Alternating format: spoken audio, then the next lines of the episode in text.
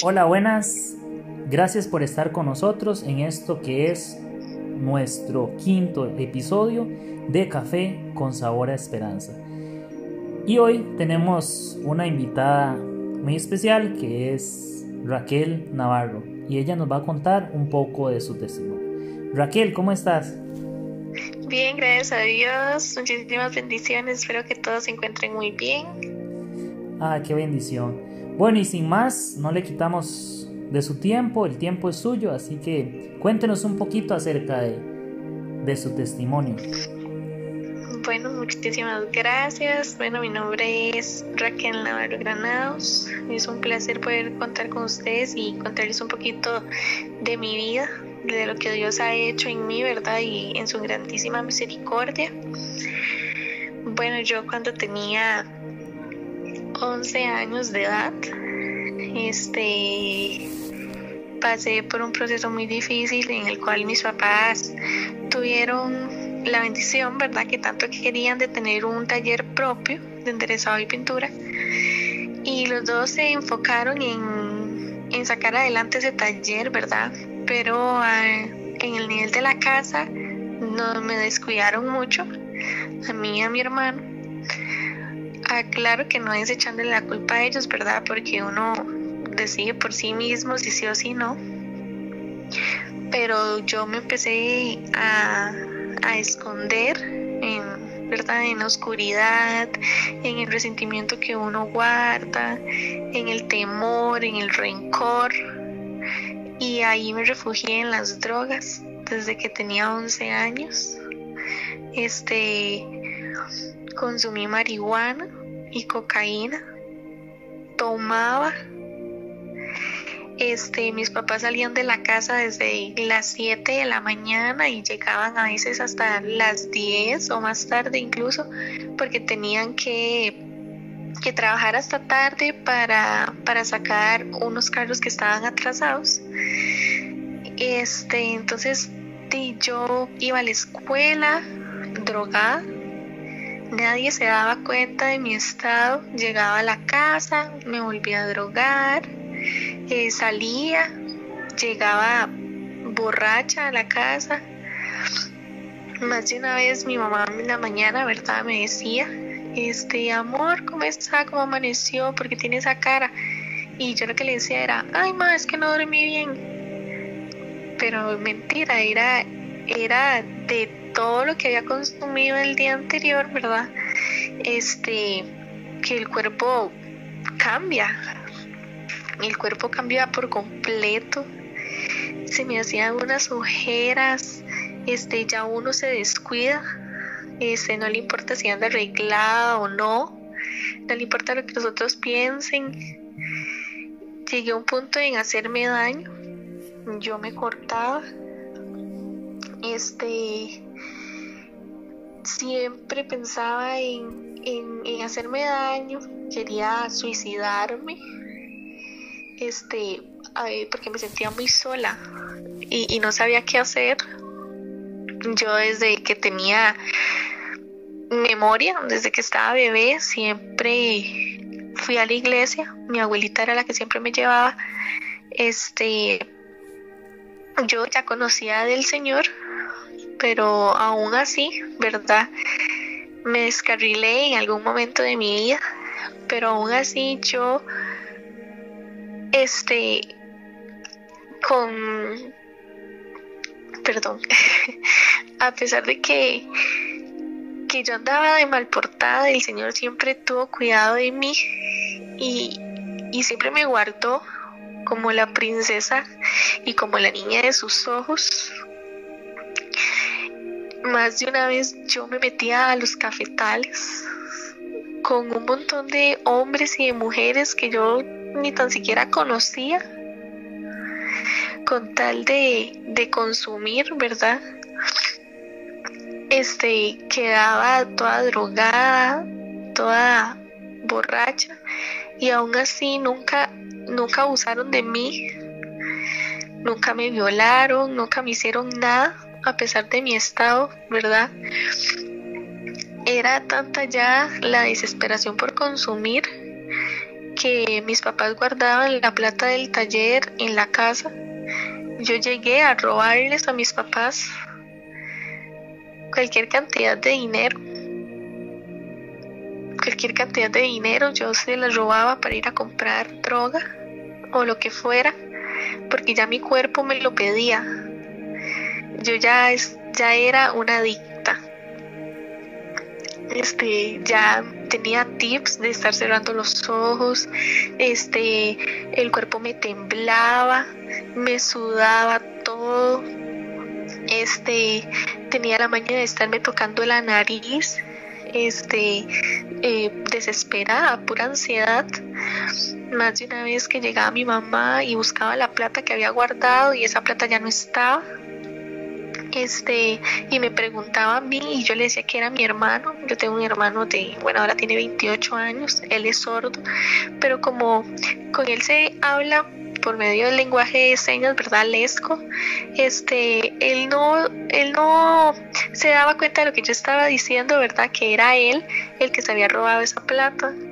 Este, ya después mi mamá le decía y le pegaba, y yo veía como mi mamá le pegaba y lo castigaba, y aún así yo nunca me metí y pude defenderle y decirle, no mami, vea que soy yo la que me estoy robando la plata, nunca. Yo siempre dejé que le pegaran y que lo, y, que lo castigaran, sabiendo yo, ¿verdad? Que, que el problema era yo y no él. Este, ya después seguí consumiendo hasta los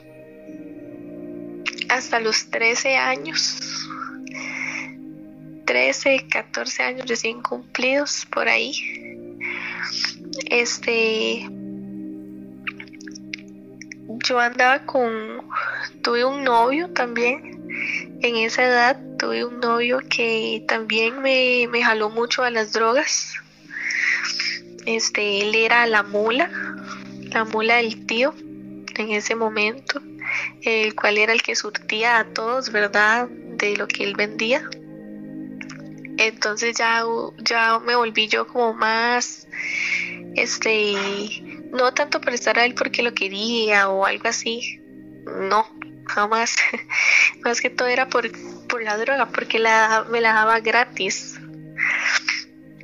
Este, yo lo que hacía era malgastar la plata o yo así le decía a mis papás que bueno, no se me faltó nada.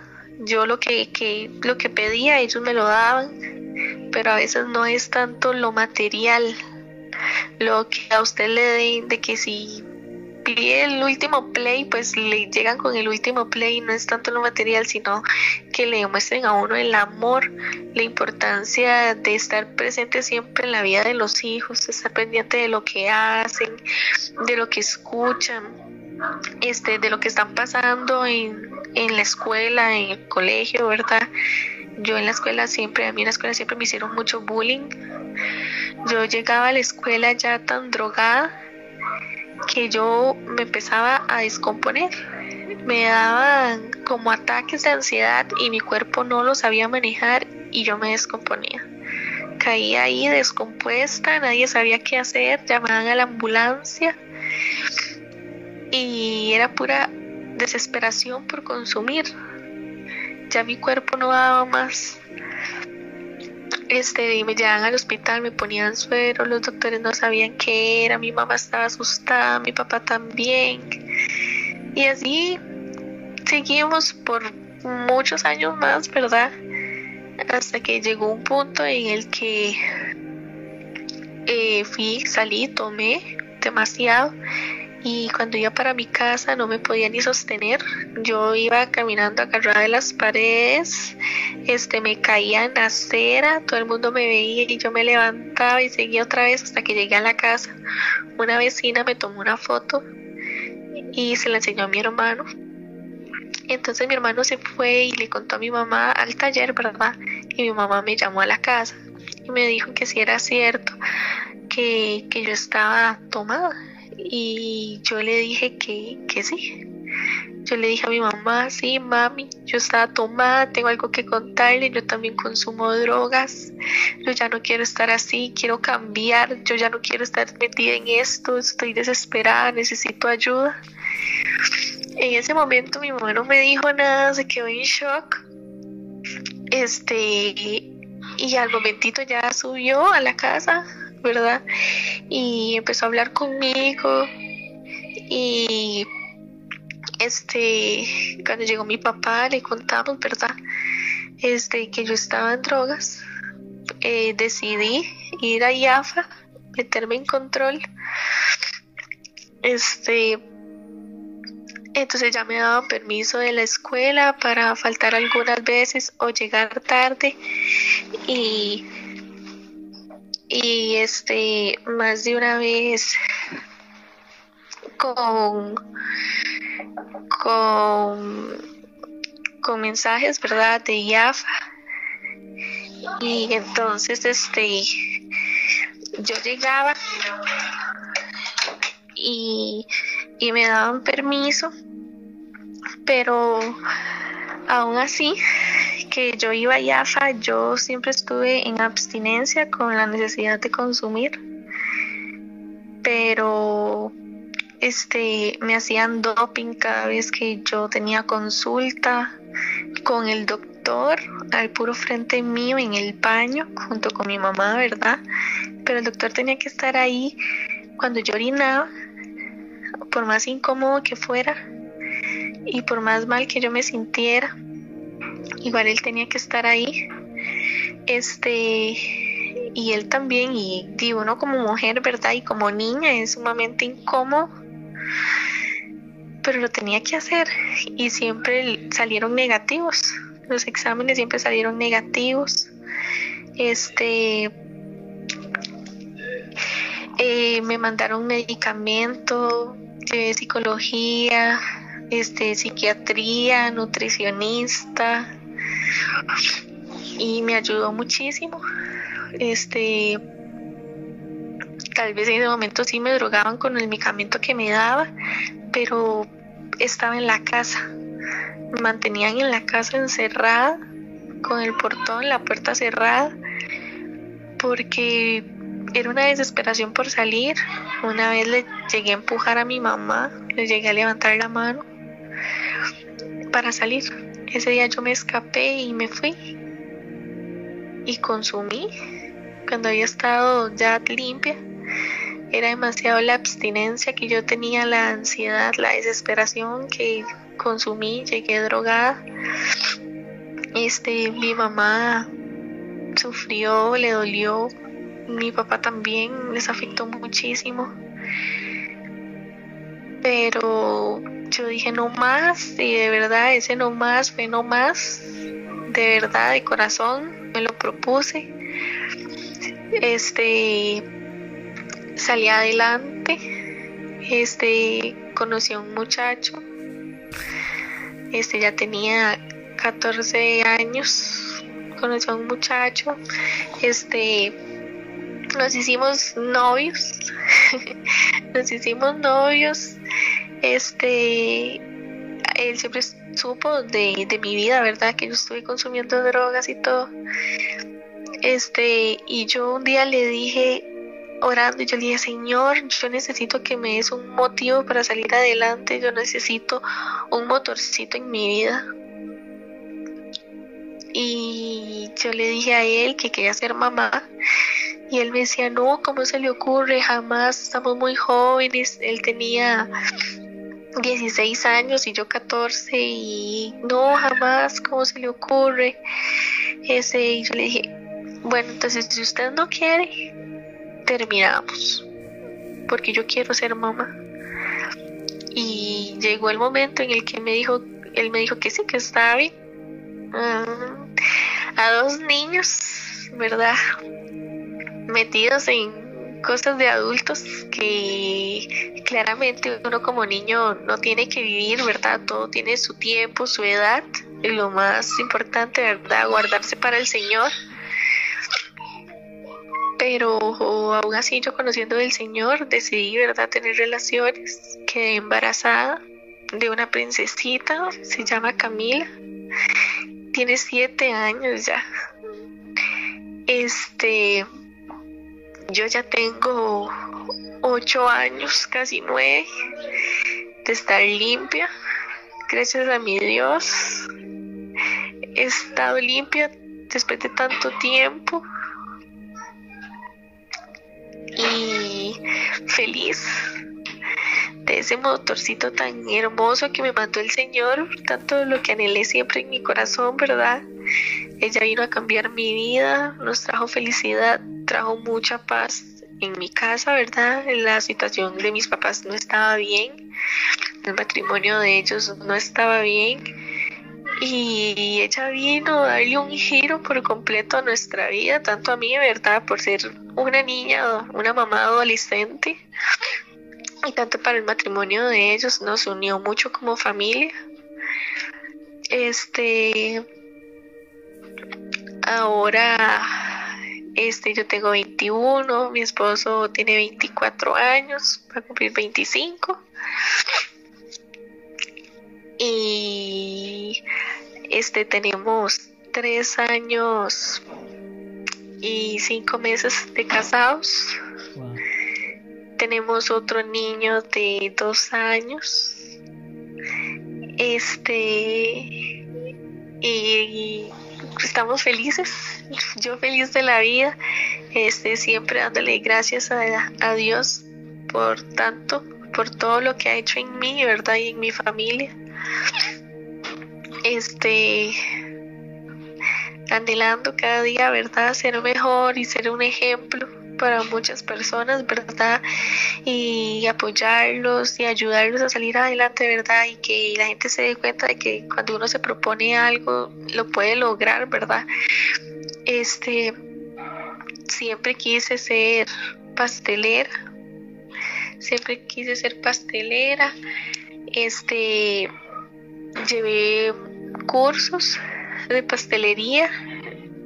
Este, mi primer curso era solo de un día y así hasta que encontré el curso que, que yo quería y que tanto anhelaba en mi corazón, ¿verdad? Este, lo pudimos pagar. Lo terminé. Este, me dieron mi título.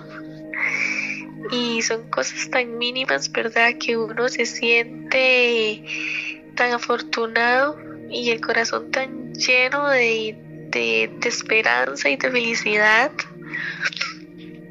Este, pero en ese momento estaba estudiando, me dieron la oportunidad de meterme en un colegio de día, este, a pesar de que fui mamá adolescente, ¿verdad? Este, llegué hasta cuarto año de colegio ganado, me costó, este, eran dolores de cabeza, me estresé, sufrí, lloré, pero salí adelante cuando me dieron mi primer título de noveno grado y yo era la única que lloraba, pero era el orgullo y la satisfacción que uno puede sentir por salir adelante después de tantas personas, ¿verdad? Que me dijeron no puede, usted no sirve para el estudio, el estudio, no es para usted, este dedíquese a otra cosa, usted ya es mamá, no le luce meterse a estudiar, pero oídos sordos, ¿verdad?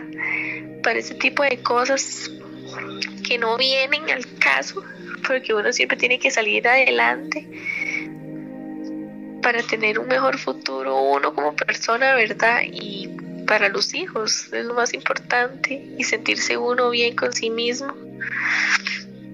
Pero llegué hasta cuarto año ganado, este ya ahí sí me salí. Ahora estoy retomando otra vez, estoy sacando en nocturno para sacar bachi por madurez. No quiero dejar los estudios, quiero sacarlo, lo, necesito, eso es esencial para mi vida. Y este, ahora me dedico al 100% a la pastelería. Este, ya me piden es para cumpleaños, este, mesa de dulce, postrecitos, horneo los miércoles para ir a, a vender los jueves. Este, he salido adelante he salido adelante poco a poco. El Señor sabía y sabe cuáles son los anhelos de mi corazón y los ha ido cumpliendo uno a uno. Este me dio la oportunidad de tener una batidora, de tener una mesa de trabajo, este, de triunfar en mis ventas y eso ha sido una gran bendición para mi vida. Ha sido, bueno, no tengo palabras para explicarlo, a pesar de todo lo que pasé, a pesar de todo lo que me dijeron, pero sigo adelante. Un y mil veces me he caído, pero me levanto. Este, cualquier persona se equivoca, todos cometemos errores, pero Dios es tan misericordioso y cuida tanto de nosotros que, que Él siempre nos va a proteger y nunca va a permitir que nada nos pase. Yo siempre al Señor le digo, Señor, gracias porque me cuidaste, porque siempre estuviste ahí a pesar de que yo andaba en otras cosas. Gracias, Señor, porque nunca, nunca tuve que pasar por un abuso. A pesar de mi estado. Gracias, Señor, porque siempre estuviste ahí. Y un día el Señor me dijo, ¿verdad? si yo te saqué del infierno, ¿cómo no te voy a cuidar ahora? Con esas palabras me lo dijo. Si yo te saqué del infierno, cuando el Señor me dijo eso, mi vida dio un giro por completo. Y yo le decía, Señor, qué tan mal estaba yo en ese momento para que tú me digas que me sacaste del infierno. Porque soy tu niña porque siempre me cuidaste, porque ahora me tienes aquí, siendo mamá, una mujer diferente, siendo esposa, siendo hija. Este, uno como hijo y ve las cosas cuando uno es mamá cambia por completo, ¿verdad? Y yo digo a mi mamá y a mi papá, gracias. Siempre me apoyaron, siempre estuvieron ahí para mí y todavía están para mí en lo que yo necesite. Pero qué tan grande es la misericordia del Señor. Es tan infinita, es tan pura, es tan hermosa, es que no hay amor más puro que el amor del Señor. Es increíble lo lindo que es este estar con el Señor, estar en su presencia, este, hablar con el Señor, el, todo lo que usted está haciendo, saque un ratito siempre, todos los días, o mientras que lava los platos, o lo que sea que esté haciendo, mientras que trabaja, hablar con el Señor. Él es un amigo, es una compañía, es una persona que siempre va a estar, que siempre va a estar ahí para escuchar los problemas, lo que uno necesita, para desahogarse o simplemente para dar gracias. Para dar gracias un y mil veces. Yo antes no pedía, no pedía, no sentía feo pedirle al Señor. Y un día el Señor me decía, pídeme lo que tú quieras, que yo te lo daré en mi momento, pero yo te lo daré. Y así fue, poco a poco el Señor fue dándome todas las cositas que yo fui pidiendo. De a poquito, no es cuando uno lo pide y ya, sino que el tiempo de Dios es perfecto. Él sabe cuándo va a ser, el día, la hora, la fecha, todo. Todo. Eso solo Dios lo sabe. Este, ahora con esa situación que está pasando el país, este, muchas personas se estresan, este, les pasa por la cabeza suicidarse de tanto estrés que todo el mundo está pasando económicamente, ¿verdad? Me incluyo. La situación está muy difícil, pero como dicen, la fe mueve montañas. La fe hace milagros. Este, y el Señor nunca nos va a desamparar porque somos sus hijos él cuida de nosotros siempre va a estar para nosotros en las buenas y en las malas y en las mejores. Pero Él siempre va a estar ahí. Este fue un placer contarles mi testimonio y espero que sea de mucha ayuda, de mucha esperanza, de mucha fe. Este, a todas las personas que estén pasando por alguna situación, ¿verdad? Ya sea de droga, económicamente. Espero haberles ayudado. Estoy para servirles. Y muchísimas gracias. Muchas gracias Raquel por tu testimonio y espero que de igual manera sea mucha bendición para aquellas personas que puedan estarnos escuchando. Y recuerde que la paz del Señor esté sobre cada uno de ustedes.